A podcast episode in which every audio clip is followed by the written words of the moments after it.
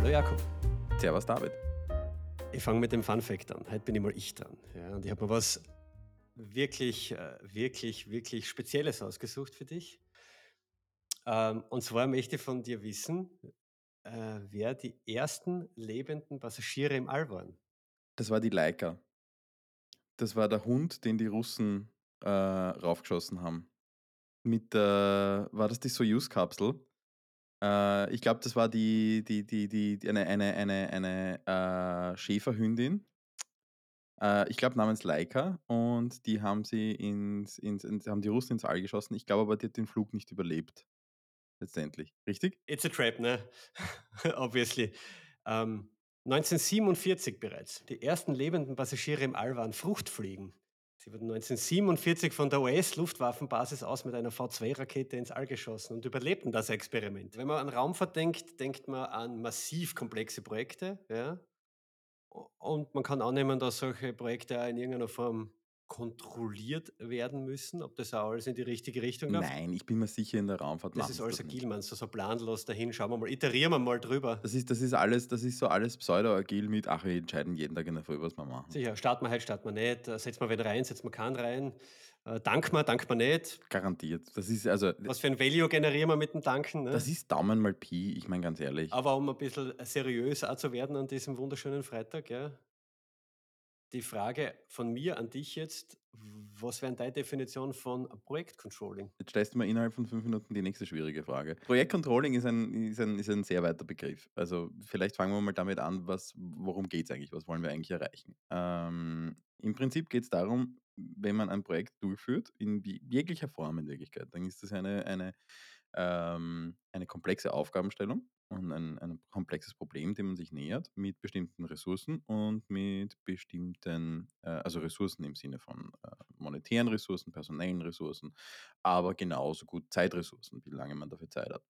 Und damit man über einen längeren Zeitraum da nicht den Blick für das Wesentliche verliert, ist es irgendwo wichtig, na, ähm, selbst zu überprüfen oder es selbst überprüfen zu können, wie weit ist man.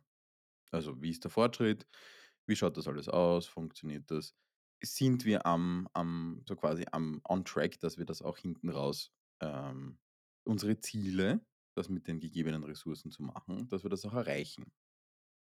Soweit einmal einverstanden? Ja, da geht durchaus d'accord. Jetzt habe ich natürlich als äh, Geschäftsführer öfter mal den finanziellen Hut auf und sage, okay, rechnet sich das Projekt eigentlich für mich? Ähm, wenn du jetzt mir so eine Frage beantworten müsstest, was wären so Werkzeuge oder Methoden oder wie würdest, denn, wie würdest denn du das angehen? Naja, mein erster Trick ist natürlich zu sagen, wie ein Jurist, es kommt drauf an. Das, das haben wir Softwareentwickler uns übrigens von den Juristen abgeschaut. Ne? It, it depends ist die beste Antwort. Richtig, it depends ist einmal die wichtigste Antwort. Naja, schau. Also im Prinzip, im, im, im Prinzip kann ich da jetzt ein bisschen aus meiner, aus meiner Erfahrung berichten, ähm, was, was, was für mich bis jetzt gut funktioniert und was für mich absoluter Overkill war. Was ich schon gemerkt habe, ist, äh, dass es in jedem Projekt wichtig ist, einen Blick darauf zu haben, äh, wie entwickeln sich äh, zwei, zwei Größen in, im Verhältnis zueinander. Und das eine ist der Fortschritt, der inhaltliche Fortschritt, wie viel ist fertig, wie viel hat man geschafft. Und auf der anderen Seite die verbrauchten Ressourcen. Das ist irgendwo in ein Verhältnis zu setzen. Und idealerweise ist das eine lineare Kurve, beides. Beides steigt linear an. Das heißt, ich beginne Tag 1, habe eine Ressource verbraucht und habe einen Fortschritt erzielt. Tag 2, äh, zwei Ressourcen verbraucht, zwei Fortschritte erzielt. So quasi. Das ist, wenn man es jetzt einmal ganz ideal rechnet, ist das der Fall. Die Realität sieht anders aus. Die Realität sieht so aus, dass das natürlich eine, eine Kurve ist, die ähm, nicht, nicht ganz so linear ist, sondern die, wie, wie soll man das sagen, ein bisschen manchmal erratisch wirkt, aber ähm, in Wirklichkeit auch gewissen Regelmäßigkeiten folgt. Ich möchte jetzt nicht sagen Gesetzmäßigkeiten, weil das ist jetzt nicht wirklich ein Gesetz dahinter, aber gewissen Regelmäßigkeiten folgt. Kennst du mit Sicherheit auch. Der Projektfortschritt äh, ganz am Anfang ist meistens, dass man sich denkt, puh, irgendwie es, geht noch nicht wirklich was weiter. Ähm, gleichzeitig ist das aber auch eine wichtige Phase, wenn man genau da ähm, vieles kennenlernen kann. Und da ist es wichtig, dass man sich einfach früh darauf konzentriert, was kann man denn tatsächlich an echten Ergebnissen gleich mal schaffen. Oder?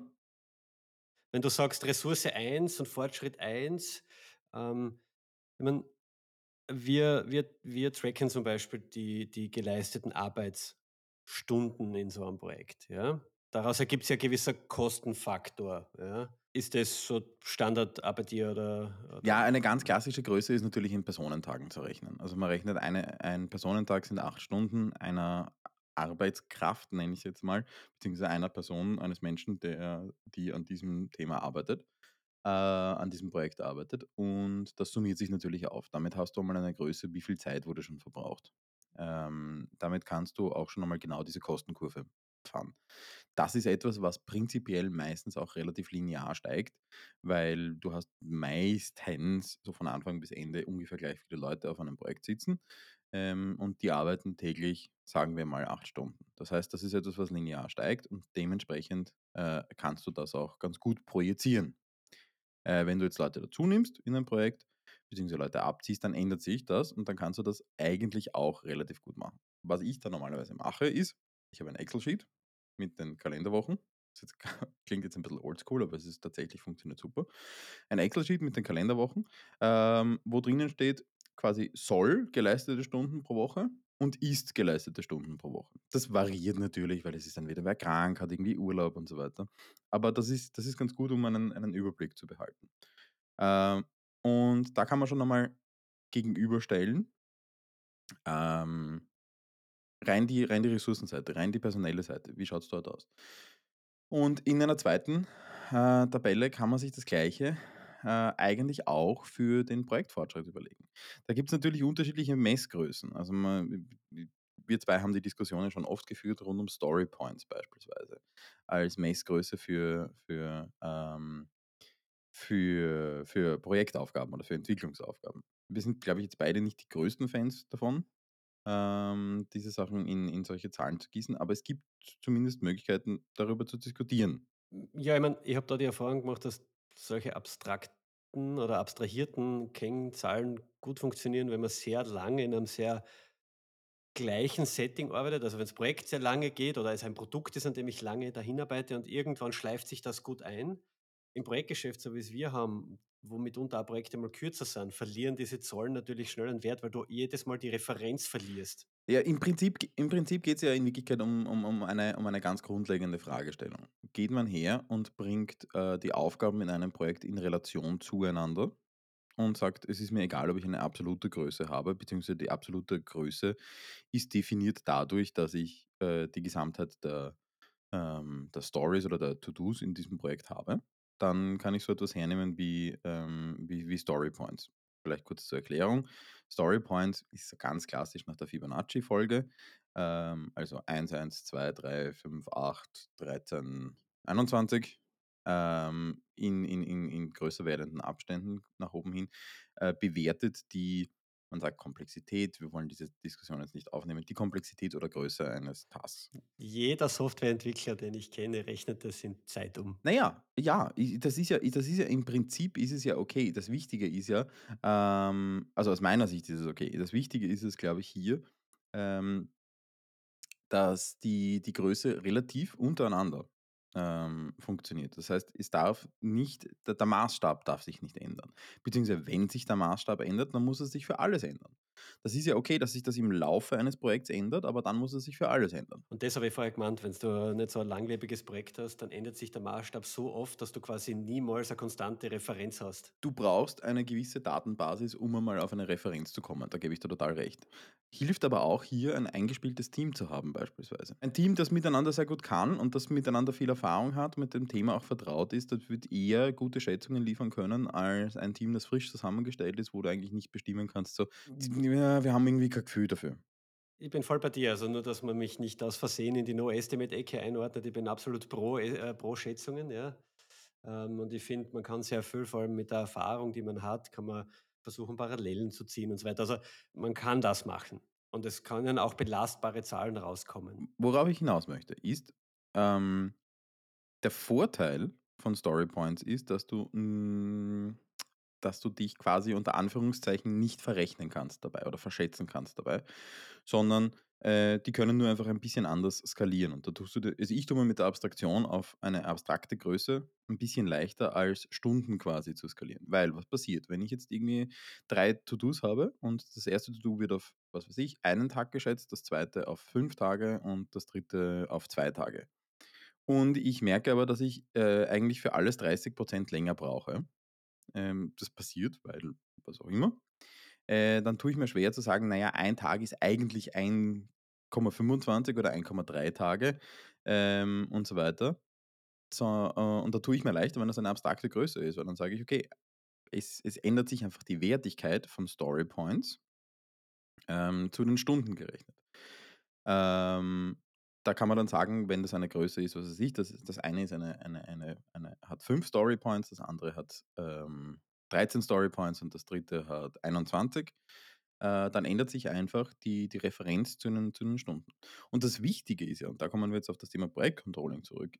Das Wichtige ist ja letztendlich nicht, ähm, wie viele wie viele Punkte habe ich geschafft, sondern das Wichtige ist, äh, was sagt mein Forecast? Das heißt, ich habe ich muss irgendwo wissen, was liegt noch vor mir in etwa, äh, und was liegt schon hinter mir. Und das muss ich in eine Relation bringen. Das heißt, das ist ja nur eine Hilfsgröße, um bewerten zu können, wo stecke ich gerade. Sprich, wenn ich jetzt ein Projekt habe, wo wir, was weiß ich, jetzt gerade aktuell ähm, 20 Stories drinnen haben und dann noch 10 größere Epics hinten raus haben.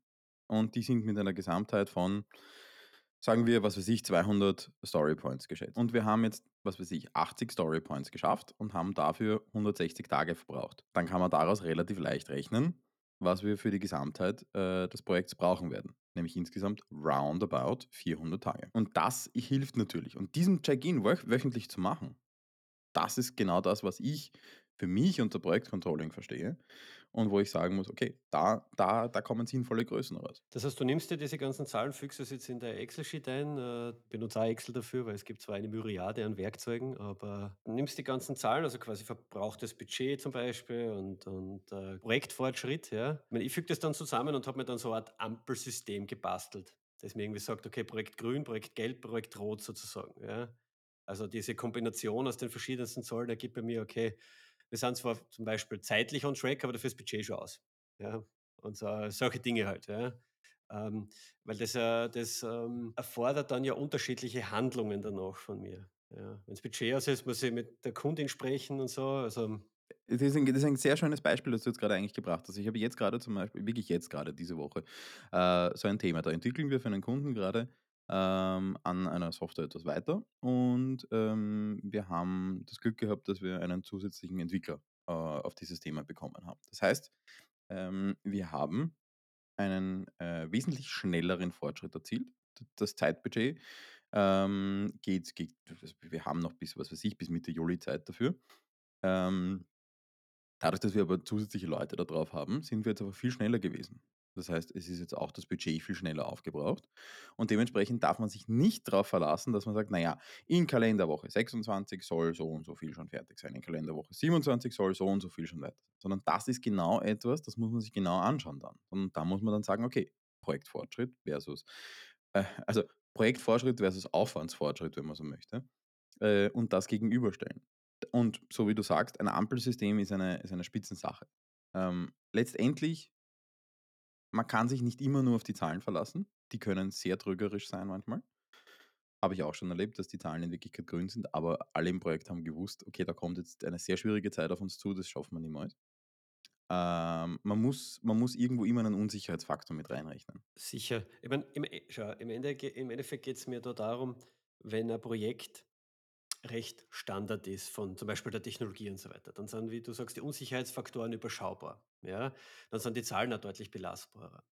Wenn ich jetzt schon weiß, das Projekt ist, äh, keine Ahnung, inhaltlich äh, herausfordernd äh, und da können sie Unbekannte auftun oder technologisch, dann kann ich diese Zahlen so nehmen, wie sie sind und rechtzeitig Bescheid geben, zum Beispiel der Kundin, also ich fürchte, mit dem Budget werden wir nicht ganz auskommen oder wir werden den Termin nicht halten können und das kann ich halt versuchen, möglichst früh zu machen, weil dann kann man noch gut gegensteuern, ja, äh, indem man Scope hämmert und den Scope reduziert oder Budget aufstockt, ja, verschiedenstes, aber ich glaube, Projektcontrolling soll ja irgendwo den, den Zweck erfüllen, den Kunden nicht erst, oder die Kunde nicht erst fünf Minuten, bevor es zu spät ist, davon zu informieren, dass, äh, keine Ahnung, das Budget um 300 Prozent überschritten wurde.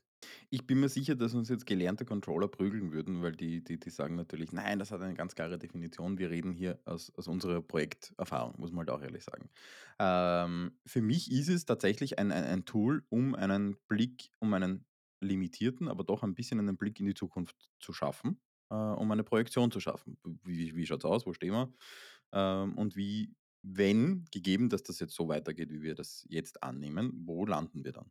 Wo landen wir in zwei, vier, sechs, acht Wochen? Also gibt, gibt da schon recht. Äh, für mich vermischt sich das natürlich sicher auch mit klassischen Projektmanagement-Aufgaben. Ja, weil ich natürlich auch jetzt kein Projekt habe, wo tausende Leute drin arbeiten, das aus zig Subprojekten besteht, wo ich tatsächlich dann noch das ganze Zahlenkonstrukt irgendwie durchschauen muss, äh, wo vielleicht externe Dienstleisterinnen dabei sind, deren Rechnungen ich kontrollieren muss und so weiter. Also ja, ein, ein, eine gelernte Controllerin wird uns vermutlich widersprechen in manchen Punkten, ja, und da hat sie sicher auch recht dann. Wäre wär, wär tatsächlich einmal spannend, weil natürlich in der täglichen Anwendung in den Projekten, die ich so habe, vermischt sich das natürlich alles ein bisschen zu einem Brei, den man braucht einfach, um das Projekt on track zu halten. Ja. Ich, ich kann das ja gar nicht so strikt trennen, weil es ist meistens eine Person, die alles macht. Ja. Naja, ja, das ist genau einer dieser Punkte. Also irgendwo muss man aufpassen bei einer kleinen Projektgröße. Ähm, das, das ist genau das. Also normalerweise ist ja, glaube ich, die Aufgabe vom Controller zu kontrollieren, also quasi ein bisschen der Aufsichtsrat im Projekt, ähm, der, der, der den Finger hebt und sagt, ah, Achtung, da und da und dort. Ähm, letztendlich meine Erfahrung zeigt, dass es ein also dieses Tool funktioniert, je besser, je operativer man das einsetzt. Je, je mehr man das macht, um quasi ein Reporting zu machen, um dem, was weiß ich, der Geschäftsführung zu zeigen, äh, ja, nein, nein, ist ja alles okay, wir haben ja wir sind on track und so weiter. Ähm, oder um, um solche Sachen zu machen, desto wertloser ist es. Wenn man das in, im täglichen Doing wirklich drinnen hat und im täglichen Projektmanagement dabei hat und einfach auch aus Interesse und und und und ehrlichen Wunsch, das auch zu kontrollieren, also kontrollieren im Sinne von das das das unter Kontrolle zu haben, ähm, desto besser funktioniert das. Desto wertvoller ist dieses Tool und je transparenter man damit auch im Team umgeht, ähm, desto desto mehr, äh, Wirkung kann das auch entfalten. Verstehst du, was ich meine? Das klingt jetzt ein bisschen abstrakt, aber ich glaube, du verstehst, was ich meine. Na, absolut, weil ich habe äh, mir immer schwer dann damit, ausschließlich die Vergangenheit zu betrachten. Ja, ich habe immer, immer, immer versucht, aus dem Ganzen etwas für mich, für die Zukunft zu gewinnen.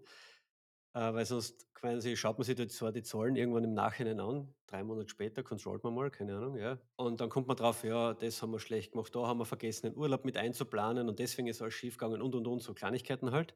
Nur was habe ich davon dann? Okay, ja, die Vergangenheit ist nicht so super gelaufen.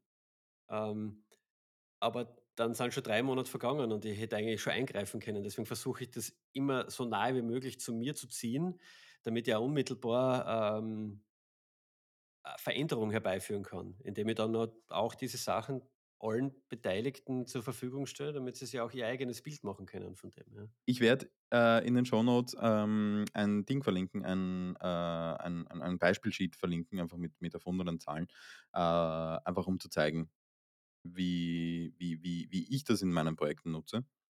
Ähm, ja, das kann man sich gerne mal anschauen bei Fragen. Jederzeit gerne melden. Jetzt darfst du die E-Mail-Adresse auch gleich sagen. Das ist podcast at digi-watt.com. Das Action-Item der Woche darf man natürlich auch nicht vergessen.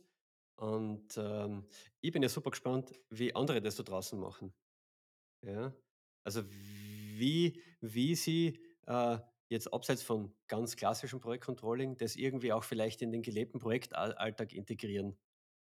Äh, da, da würde mir der Vergleich super interessieren. Also E-Mail-Adresse wurde bereits gesagt, ja. Bitte schreibt es uns, mir interessiert das total, ja. Liebe Leute, wir, wir, wir, wir, sind, wir sind abhängig von euch. Wir wünschen uns bitte ganz viele Bewertungen. Wir freuen uns über Feedback natürlich auch. Wenn es nicht so tolles Feedback ist, dann bitte gerne per E-Mail an uns. Und wenn ihr sehr zufrieden seid, wovon wir hoffentlich ausgehen, dann freuen wir uns extrem über 5-Sterne-Bewertungen in den Apple Podcasts, Spotify, Overcast, Pocketcast und überall sonst, wo du deine Podcasts beziehst. In diesem Sinne, danke fürs Zuhören und bis zum nächsten Mal. Danke für den Austausch, David, und einen schönen Tag. Ciao.